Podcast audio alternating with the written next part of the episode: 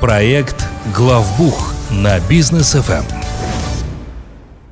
Друзья, доброго вечера всем. Бизнес ФМ, проект Главбух, Даниил Даутов, Лолита Закирова. Мы все уже здесь, готовы просвещать предпринимателей на предпринимательские и, самое главное, бухгалтерские темы.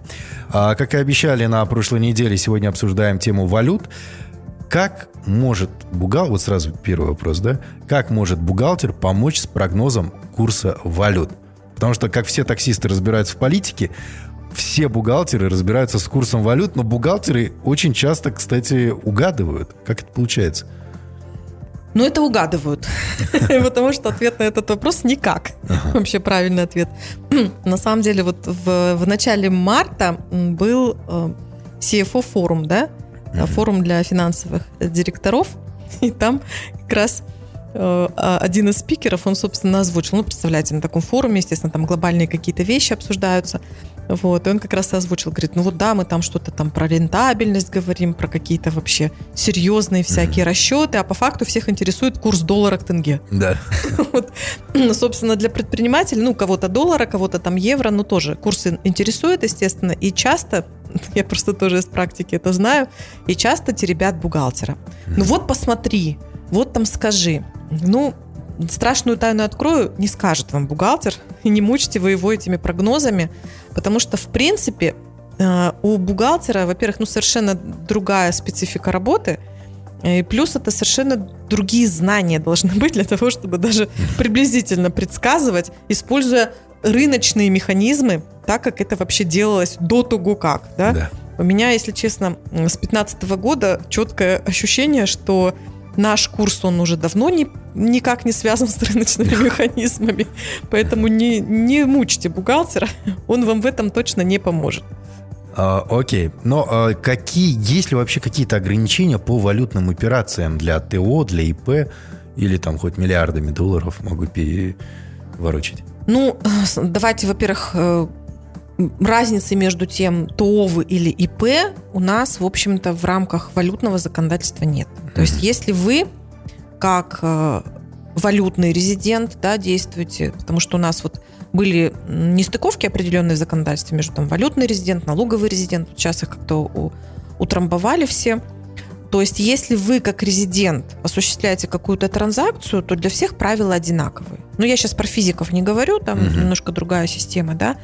Вот. Но основной момент э, с валютами, то, что связанный, да, он касается, опять же, абсолютно всех, это то, что за правило себе возьмите, валюта – это безнал.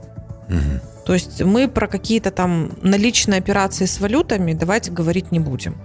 А, есть у нас отдельный регулятор, где-то, может быть, вы там увидите именно такой термин, как регулятор. То есть регулятор в рамках валютного нашего законодательства – это Национальный банк. Национальный банк, он со своей стороны просто колоссальное количество различных нормативов выпускает в адрес банка второго уровня. Когда ваш банк вас там терроризирует на предмет там дайте то, дайте то, дайте это, то зачастую это не потому, что он так придумал, хотя это тоже не исключено, mm-hmm. а потому что от него это Нацбанк требует. То есть к этому надо быть готовыми. А каких-то еще глобальных ограничений в валюте, да, ну то есть есть у нас правила определенные, мы должны валютные контракты регистрировать, мы не можем просто так туда-сюда какие-то валютные mm-hmm. суммы а, отправлять, ну, потому что элементарно все, что вы куда-либо оплачиваете в валюте, а это значит не резиденту, потому mm-hmm. что оплаты в валюте между резидентами, они запрещены, собственно. А если не резиденту, то имейте в виду, почему собственно, такие вот всякие дополнительные вопросы и почему их так много. Потому что такая оплата, она сразу попадает в красную зону вывод денег из страны. Mm. И именно из-за этого дополнительные требования со стороны Нацбанка реализуют, собственно, банки второго уровня. Вот это, ну, пожалуй, основные вещи, которые нужно знать. Окей. А если, например, ну, я всегда работал в национальной валюте, в тенге, и тут мне ну, прилетел заказ из-за границы, говорят, мы оплатим в валюте. Что мне делать? Да ничего не делать. Вы получаете, собственно, оплату в валюте. А, тут смотрите, какой основной момент. Если у вас есть клиенты, которым вы, к примеру, там услуги какие-то оказываете, и они mm-hmm. вам оплачивают в валюте, то вы при получении этих денег, собственно, даже если у вас нет счета именно в этой же валюте, вы в первую очередь получите сообщение от банка. Угу. То есть банк вам скажет, что э, у вас поступили вот такие-то деньги на транзитный счет. Они угу. вам не зачислят. У отдельных банков разные, там немножко есть сами правила по зачислению денег, но чаще всего это нужно внутри банковского приложения угу. написать отдельное административное сообщение, и вы таким образом подтверждаете, что я действительно подтверждаю, что вот эта сумма получена мной там в рамках предпринимательской деятельности. Ну, то есть это Э, по законодательству о борьбе с терроризмом, отмыванию доходов и так далее, мы должны продекларировать, что это деньги, они действительно деньги за нашу основную mm-hmm. деятельность, что это не какие-то непонятные средства. У нас, если честно, была очень интересная история. Буквально пару недель назад у нашей компании, э, ну, прошлый год, мы все помним, да, вот это вот нестабильное какое-то время, начиная там с конца февраля, где-то в районе а, июня, июля, августа у нас просто огромное количество было консультаций, которые мы проводили для нерезидентов. Ну, в основном это были граждане России. Вот. И нам, естественно, поступали деньги в рублях. Оплаты проходили в рублях.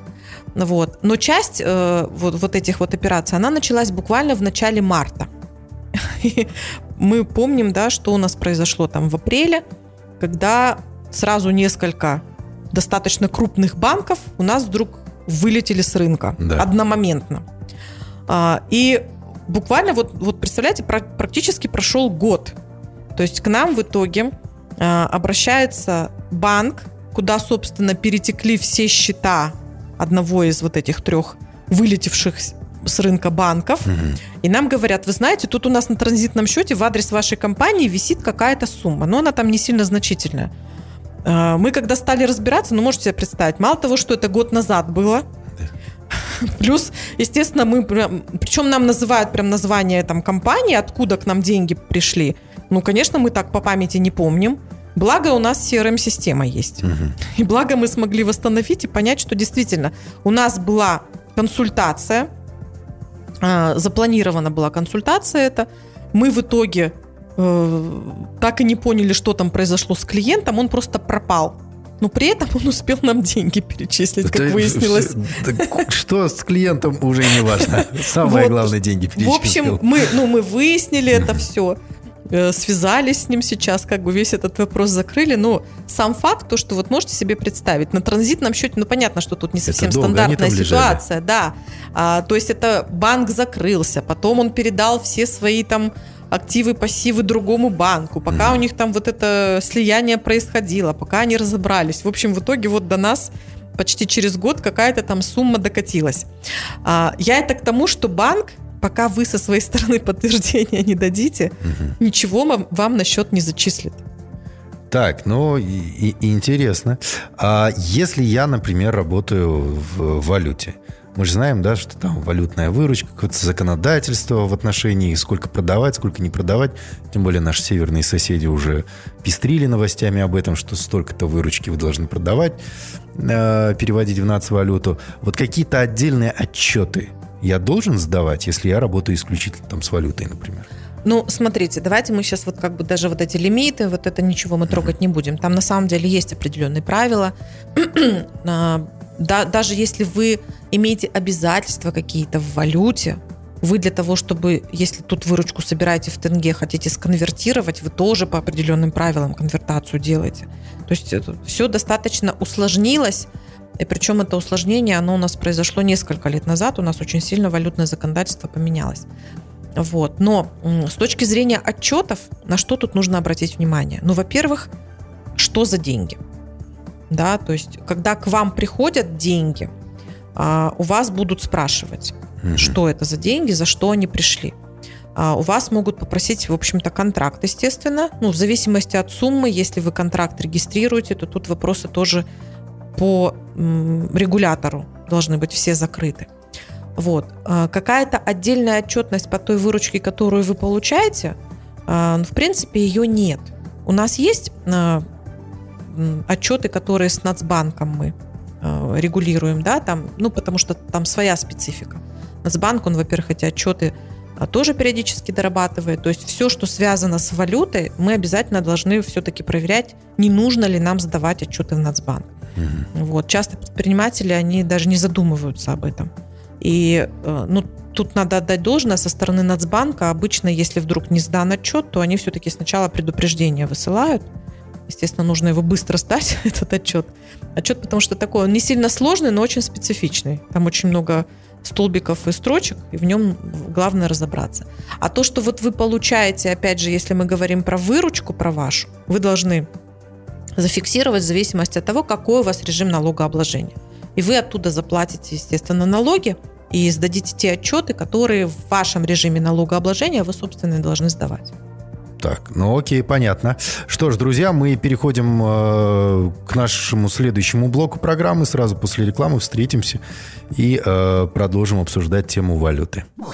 Проект «Главбух» на бизнес FM. Эм. Проект «Главбух» на бизнес FM. Мы вернулись в студию. Это проект «Главбух» с Лолитой Закировой, основателем, руководителем группы компании «Аксиса», которая занимается бухгалтерским аутсорсингом и аудитом. И обсуждаем сегодня тему валюты. Много чего уже до этого момента обсудили. А хочется сейчас узнать, предприниматель сам может ли сдавать отчеты, а, если он работает с валютой? Ну, тоже хороший вопрос, потому что вот все, что с валютой связано, имейте в виду, что это проверяется помимо э, налоговых органов еще и Национальным банком. То есть это получается как минимум уже два органа, которые будут фокусироваться на вашей компании. Э, естественно, отчеты, которые подаются и туда, и туда, они должны между собой совпадать. Угу. Я не могу сказать, что там одинаковые цифры, но тем не менее. Плюс должны вообще быть достаточно специфичные знания в определенных вещах. Ну, то есть, смотрите, если, к примеру, у вас есть партнеры, которым вы оплачиваете уже здесь как агент, который выплату производит, за пределы Казахстана в валюте, угу. то здесь могут возникнуть налоги на доходы нерезидента, НДС за нерезидента. А это все очень сильно зависит от знаний в э, налогообложении. Потому что нельзя сказать, что если у вас есть такие партнеры, значит 100% вы будете платить и один, и другой налог. Нет. Э, мы смотрим на то, какая конкретно услуга была в адрес оказана в ваш этим нерезидентам, да, какие документы подтверждающие есть. Какие-то есть услуги, местом реализации которых признается не Казахстан, потому что есть еще международное налогообложение. То есть тут такой пласт знаний должен быть, что я скорее скажу нет. Угу. Потому что, ну, действительно, иногда даже профессиональному бухгалтеру требуется несколько месяцев, а то и лет на то, чтобы изучить определенные блоки именно в налогообложении нерезидента. Ну а что же говорить про предпринимателя? Опять же, если предприниматель будет так детально разбираться в этом, то тогда у него точно не будет время своим бизнесом заниматься, да, и на, на более там основные вопросы вре, времени просто не хватит. Пожа, пожалуй, нет. Окей, okay. ну а вот, к примеру, я закупаю весь товар там в валюте, где-то его приобретаю.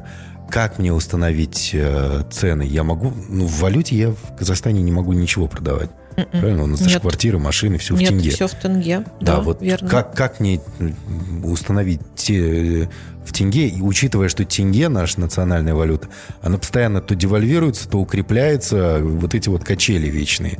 А потом как мне прибыль с этого считать, если я в валюте покупаю? Вот это очень хороший вопрос на самом деле, потому что а, у предпринимателей действительно очень часто бывает вот такая ошибка, то есть а, они делают прайс-лист и не заглядывают потом в него там месяцами, mm-hmm. если не годами. Это сейчас вообще очень большая, конечно, ошибка, потому что, во-первых, а, вы должны понимать, за сколько вы, собственно, вот этот товар завезли. И, ну, обычно все-таки предприниматели, они на протяжении какого-то времени работают с одним товаром, да. Mm-hmm. Редко такое, что там сегодня завез товар А, завтра Б, послезавтра С. Скорее всего, я буду завозить А, Б одновременно, как закончится а, я еще раз завезу А и так далее. Но при этом себестоимость одного и того же товара, она же может быть разная. Да. И если здесь мы на рынке Казахстана продаем в тенге, то у нас вот эта цена, она должна быть ну, постоянно под контролем. Во-первых, то, что мы уже завезли, мы должны, естественно, это окупить и свою маржу добавить правильно. А во-вторых, мы должны понимать, а сколько этот товар будет стоить завтра, чтобы не оказалась ситуация, что если мы сегодня продали А, который мы завезли, там, не знаю, по курсу 400, а, может быть, там, тенге, да, к доллару, а завтра он будет уже по курсу 480 нами закупаться. У нас же все это тоже должно быть, ну, как, как минимум, математика сходиться. Да. То есть здесь э, я считаю, что смело может предприниматель спрашивать у бухгалтера, если у него розница, то он для себя какую, какой-то потолок устанавливает стоимости и вилку, в рамках которой он может делать скидку покупателям. Да? Вот. Если у него опт, то тогда у него сам процесс оборачиваемости, возможно, будет происходить быстрее, но и процесс планирования новых партий, он тоже должен быть подконтрольным. То есть, в принципе, если компания достаточно большая, то здесь я бы уже, наверное, аналитика посадила, который бы четко контролировал вот эти вещи. Если вы пока еще в малом бизнесе и сами такие вещи, ну, как минимум, на руку на пульсе держите, на пульсе, mm-hmm. да, то спрашивайте у бухгалтера, вот какая у меня себестоимость вот этой партии, и тогда вы будете ориентироваться, какую маржинальность вы добавите, какая стоимость у вас должна быть. Вообще ценообразование – это очень такая интересная вещь, особенно в текущей ситуации, потому ну, что да. курс настолько туда-сюда плавает, и если у нас раньше какое-то время, но очень незначительное было, когда все-таки цены, они вот туда-сюда зависели от доллара, и мы помним, да, у нас когда еще не было четкого требования, чтобы мы все в тенге фиксировали, то у нас вот все были в контрактах привязки какие-то к курсу доллара, там что-то какие-то коэффициенты кто-то куда-то считал, mm-hmm. вот, то сейчас уже четко. Вот завезли мы там э, по 450, а он сегодня 470, значит мы из расчета 470 будем сейчас сразу считать, и даже если он откатится опять на 450, мы уже не спустим цены. Ну да. Ну потому что нам это очень сложно где-то контролировать, действительно. И вот из-за этого, конечно, у нас э, цены, они только вот поступательно вверх, растут, вверх, растут вверх, совершенно верно. То есть они не откатываются назад даже при изменении курса. Ну, что мы, собственно, и наблюдаем. А, ну что ж, понятно. Я так понимаю, что компания Axis э, с удовольствием поможет предпринимателям в валютных вопросах, если вдруг они как-то возникают в бизнесе. А, Лалит, э, скажите, пожалуйста, куда звонить, как обращаться, чтобы Axis в случае чего помогла и отчеты сдавать, и цены установить, ну и вообще объяснить, как работать с валютами? У нас есть сайт axisa.учет.kz, полезная информация о нас, наших клиентах отзывы, потому что там их есть. У нас очень активная страница в Инстаграм, Аксиса, нижнее подчеркивание, KZ. Каждый день что-то важное и нужное как предпринимателю, так и бухгалтеру.